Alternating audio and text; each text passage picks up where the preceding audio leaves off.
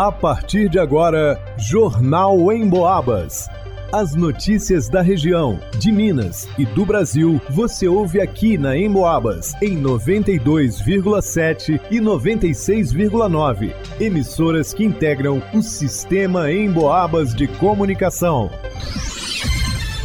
Luana Carvalho. Saber como conservar os alimentos é essencial para a saúde no verão. Vanusa Rezende. O FSJ abre processo seletivo para curso de música. Ângelo Vierman. O expediente bancário tem alterações neste final de ano. Gilberto Lima. Usuário de drogas descumpre medida protetiva e vai até a casa da ex para a agredir.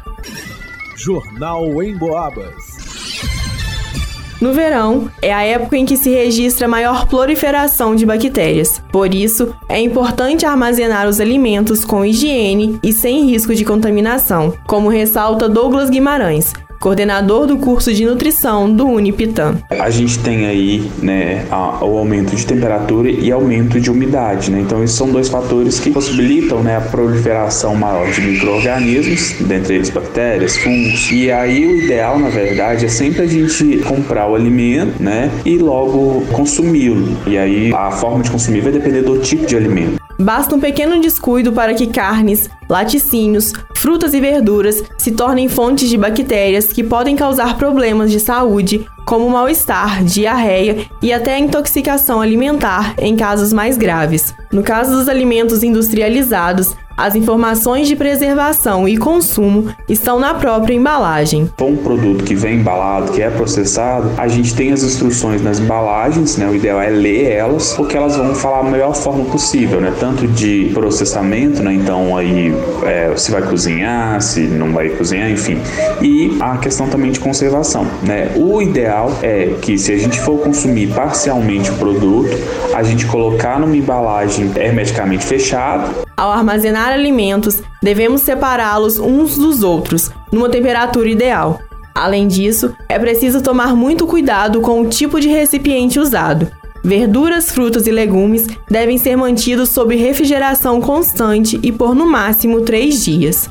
Antes do uso, é importante também a higienização. Já para as carnes, a dica é congelar em porções individuais. Quando cozidas, elas devem permanecer no congelador por no máximo 3 dias. Os ovos precisam também ser mantidos sob refrigeração e sempre serem higienizados antes do uso. No caso de vegetais, a gente acondicionar na parte inferior da geladeira e nas carnes, para que a durabilidade seja maior, que sejam aí congeladas. E na dúvida entre consumir ou não um produto, né, não consuma, né? Se caso vier essa questão de ter uma possibilidade de é, microorganismo ou um aspecto que não agrade aí é, sensorialmente. Com cuidados simples que o verão exige, é possível fazer com que os alimentos durem mais e não sejam contaminados por fungos e bactérias, evitando assim o risco de intoxicação alimentar. Para o Jornal em Boabas, Luana Carvalho.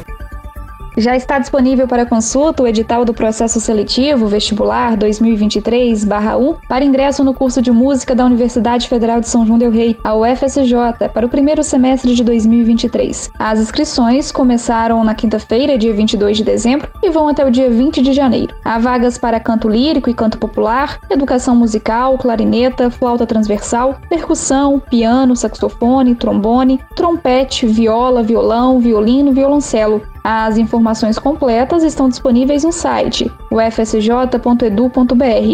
Desde 2013, o UFSJ deixou de realizar o seu vestibular tradicional e adotou o desempenho no Enem como processo seletivo.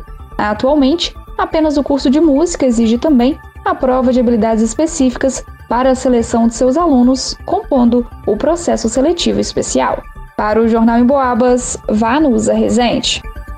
É, as festas de final de ano alteram o funcionamento dos bancos. A FEBRABAN, Federação Brasileira de Bancos, informa que o dia 23 de dezembro, sexta-feira, as agências bancárias terão expediente normal tanto para atendimento ao público quanto para a realização de todas as operações bancárias solicitadas pelos clientes. No dia 30 de dezembro, sexta-feira, não haverá expediente bancário e as agências não abrem para atendimento ao público. Conforme previsto em resolução do Conselho Monetário Nacional de 2020, não são considerados dias úteis para fins de operação bancária sábados, domingos e feriados de âmbito nacional e agências bancárias não funcionam em feriados oficiais, sejam eles municipais, estaduais ou federais. Dessa forma, os bancos não funcionam nos dias 24 e 25 de dezembro, Natal, e nos dias 31 de dezembro e 1 de janeiro, confraternização universal. No dia 2 de janeiro, segunda-feira, os bancos voltam ao expediente normal de atendimento. Durante os feriados, a população pode utilizar os meios eletrônicos de atendimento bancário, como mobile, internet bank, caixas eletrônicos, banco por telefone e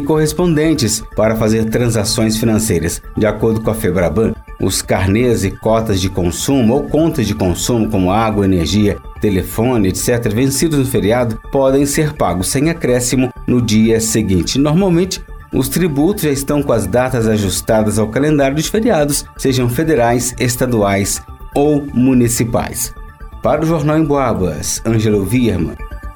Em um residencial no Lenheiros, em São João Del Rei, a polícia foi acionada para atender uma denúncia de agressão física contra uma mulher. Chegando ao local, os policiais conversaram com a vítima, uma cidadã de 29 anos que trabalha como auxiliar de cozinha. Ela relatou que havia chegado do trabalho por volta das 4h30 da manhã e, após entrar em seu apartamento, foi surpreendida por seu ex-companheiro batendo na porta. Ela abriu a porta e o cidadão adentrou o local dizendo palavras ofensivas e de baixo calão contra a vítima, insinuando que ela estaria realizando atividades imorais para ganhar dinheiro. Além das ofensas, o cidadão desferiu socos na região da cabeça da vítima, causando ferimentos na testa e na face no lado esquerdo e ainda machucando a sua mão direita. Foi oferecido atendimento médico para a vítima, mas ela dispensou. Após o contato inicial com a vítima, os policiais então se deslocaram até o apartamento da atual companheira do acusado, a qual revelou que ele não se encontrava no local, tendo inclusive franqueado a entrada da guarnição no apartamento para constatar que ele realmente não estava lá.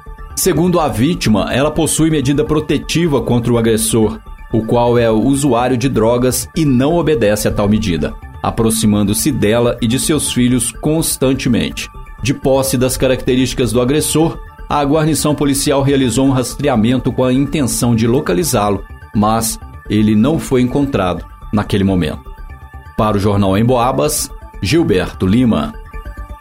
Em pesquisa inédita, o Cantar Ibope apontou que três em cada quatro pessoas que vivem no interior de Minas ouviram rádio com alguma frequência nos últimos meses. Mais da metade desses ouviram pelo menos uma vez em 24 horas. Ou seja, o rádio, além de relevante, é muito dinâmico e faz parte do dia a dia das pessoas. É o veículo que consolida a informação que realmente importa na nossa vida. Sem fake news. Se aconteceu na região algo que realmente é importante, pode ter certeza que o rádio vai tratar do assunto. E você pode ouvir em casa, no carro, em qualquer lugar, pelo radinho, pelo celular, pelo computador e também pode ouvir o seu programa preferido novamente ou fora do horário habitual acessando a área de podcasts no site emboabas.com. Vai lá!